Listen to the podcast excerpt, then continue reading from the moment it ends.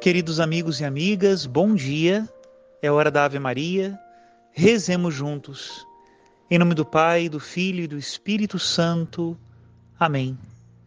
O anjo do Senhor anunciou a Maria, e ela concebeu do Espírito Santo. Ave Maria, cheia de graça, o Senhor é convosco. Bendita sois vós entre as mulheres, e bendito é o fruto do vosso ventre, Jesus.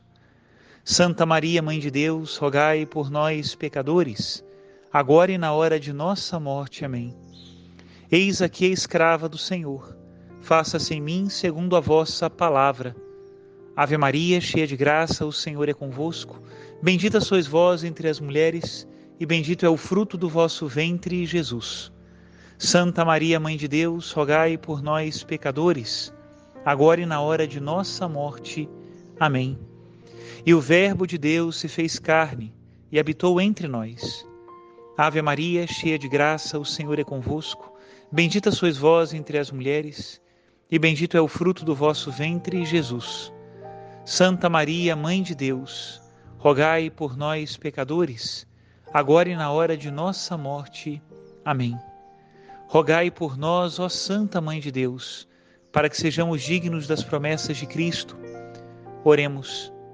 Infundi, Senhor, em nós a vossa graça, nós o suplicamos para que nós que conhecemos pelo anúncio do anjo a encarnação de Jesus Cristo, vosso Filho e nosso Senhor, cheguemos por sua paixão e morte de cruz à glória da ressurreição da carne, pelo mesmo Cristo nosso Senhor. Amém. Em nome do Pai, do Filho e do Espírito Santo. Amém. Queridos irmãos e irmãs, mais um dia meditando esse belo livro, O Nome de Deus é Misericórdia Vamos fazer outra vez a repescagem do primeiro capítulo que nós lemos lá no primeiro dia. Faltaram duas perguntinhas. Agora nós vamos também meditar sobre elas. Perguntaram assim ao Papa Francisco: Certa ocasião, o Senhor afirmou que o confessionário não deve ser uma lavanderia. O que o Senhor queria dizer? E o Papa respondeu: Era um exemplo, uma imagem para ilustrar a hipocrisia dos que acreditam que o pecado é uma mancha, apenas uma mancha, que basta ir à lavanderia para lavar a seco e tudo fica como antes, tal como se tira a mancha de um casaco ou de um vestido. Põe-se na máquina a lavar e pronto. Mas o pecado é mais do que uma mancha. O pecado é uma ferida que deve ser curada, medicada. Por isso usei essa expressão. Procurava explicar que fazer uma confissão não é como levar as roupas na lavanderia. Cito outro exemplo retirado de suas palavras. O que significa que o confessionário não deve ser uma sala de tortura? E o Papa respondeu: essas palavras eram dirigidas aos sacerdotes, aos confessores, e se referiam ao fato de que, às vezes, pode existir em alguns um excesso de curiosidade, uma curiosidade um pouco doentia. Certa ocasião, ouvi de uma senhora casada há muitos anos que não se confessava porque, quando tinha 13 ou 14 anos, o confessor lhe perguntara onde colocava as mãos enquanto dormia. Pode haver um excesso de curiosidade, sobretudo em matéria sexual, ou então uma insistência em querer explicitar pormenores que não são necessários.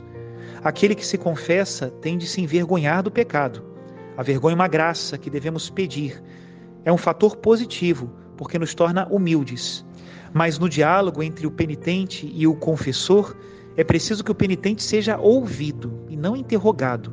Depois o confessor nos diz o que tem a dizer, aconselhando com delicadeza. Foi isso que quis dizer ao afirmar que os confessionários não devem ser jamais salas de tortura. Jorge Mário Bergoglio foi um confessor severo ou indulgente? Respondeu o Papa: Sempre procurei dedicar tempo às confissões, mesmo como bispo ou cardeal. Agora confesso menos, mas ainda o faço. Às vezes gostaria de entrar numa igreja e sentar-me ainda no confessionário. Mas, para responder à sua pergunta, sempre que atendi confissões, olhei primeiro para mim mesmo, para os meus pecados, para minha necessidade de misericórdia, e assim procurei perdoar muito. Aqui nós terminamos o capítulo 2, que tinha faltado, e vamos agora ao capítulo oitavo, que é um capítulo bem pequenininho, onde o Papa vai falar sobre a misericórdia e a compaixão. Completaremos assim a nossa meditação de hoje. A pergunta é: que diferenças e afinidades existem entre misericórdia e compaixão? O Papa respondeu: A misericórdia divina está relacionada com o julgamento sobre o nosso pecado. A compaixão tem um rosto mais humano. Significa sofrer com, sofrer juntos, não permanecer indiferente à dor e ao sofrimento alheio. É aquilo que Jesus sentia quando via a multidão que o seguia. Convidou os apóstolos para ir separadamente no lugar secreto. Escreve Marcos no seu evangelho. A multidão os viu partir de barco, percebeu para onde iam e dirigiu-se para lá a pé, chegando antes deles. Jesus desceu do barco e viu uma grande multidão e encheu-se de compaixão por eles, porque eram como ovelhas que não têm pastor. E começou então a ensinar-lhes muitas coisas. Marcos capítulo 6, versículo 34. Pensemos ainda na belíssima página que descreve a ressurreição do filho da viúva de Naim, quando Jesus, chegando àquela aldeia da Galileia, se comove perante as lágrimas dessa senhora, viúva, destruída pela perda do seu filho único. Ele lhe diz: Não chores, escreve Lucas. Ao vê-la, o Senhor encheu-se de compaixão por ela. O Deus feito homem se deixa comover pela miséria humana, pela nossa necessidade, pelo nosso sofrimento. O verbo grego que, pra, que traduz esta compaixão é splanktinosimai e deriva da palavra que significa as vísceras ou útero materno. É semelhante ao amor de um pai ou de uma mãe que se comovem profundamente pelo seu filho. É um amor visceral. Deus nos ama desta forma com compaixão e com misericórdia. Jesus não olha para a realidade do exterior sem se deixar tocar, como quem tirasse uma fotografia. Ele se deixa envolver. É dessa compaixão que precisamos hoje para vencer a globalização da indiferença. É deste olhar que precisamos quando nos encontramos perante um pobre, um marginalizado, um pecador. Uma compaixão que se nutre da consciência de que também somos pecadores. Que afinidades e diferenças existem entre a misericórdia de Deus e a dos homens? Responde o Papa: este paralelo pode ser feito para cada virtude e para cada atributo de Deus. Caminhar pela estrada da santidade significa viver na presença de Deus, ser irrepreensível, dar a outra face, ou seja, imitar a sua infinita misericórdia. Se alguém te forçar a acompanhá-lo por um quilômetro, disse Jesus, caminha dois com ele.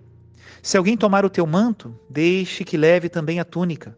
Dá a quem te pedir e não vires as costas a quem te pede emprestado.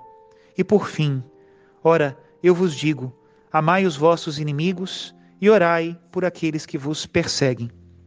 Vários ensinamentos do Evangelho nos ajudam a perceber a imensa misericórdia, a lógica de Deus.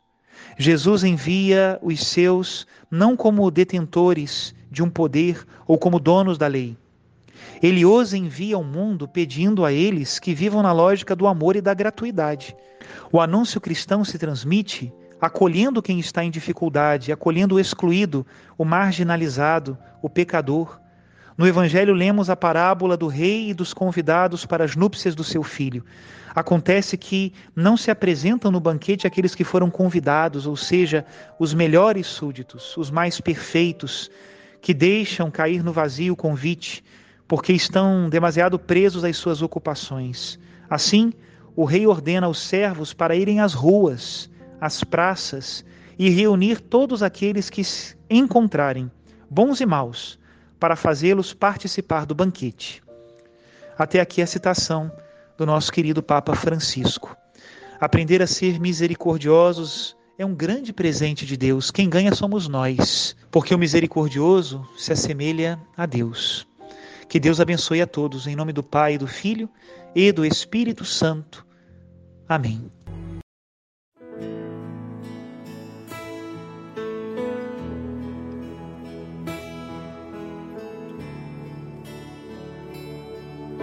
Fundo da minha alma, do fundo do meu coração.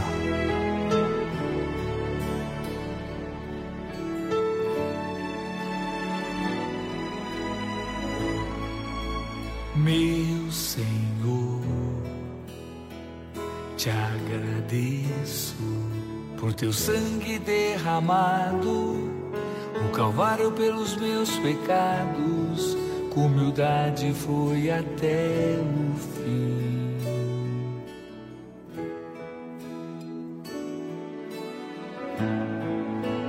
Livre sou. Tua vida me fez livre, tua morte me fez renascer. Quero ser como João, cuidado pela tua mãe, amado pela tua mãe. Eu me coloco em teus braços, os meus pecados, tudo que sou.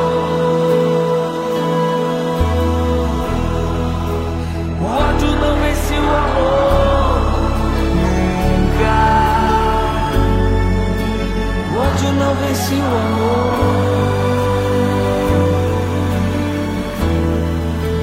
Ódio não vence o amor, pois tu és Senhor, tu és meu tudo, ó Pai. O ódio não vence o amor.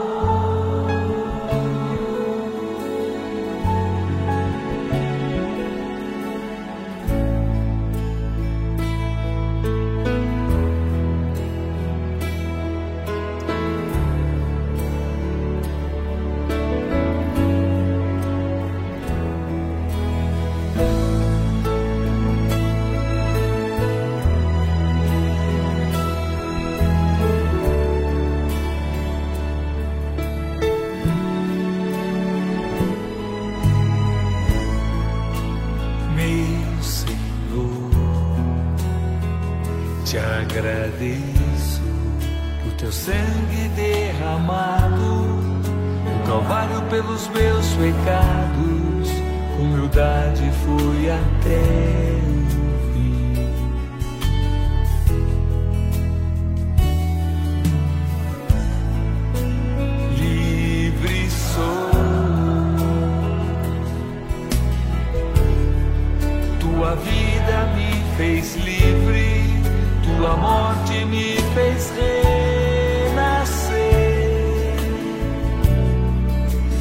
ser como João, cuidado pela tua mão, amado pela tua mão. Eu me coloco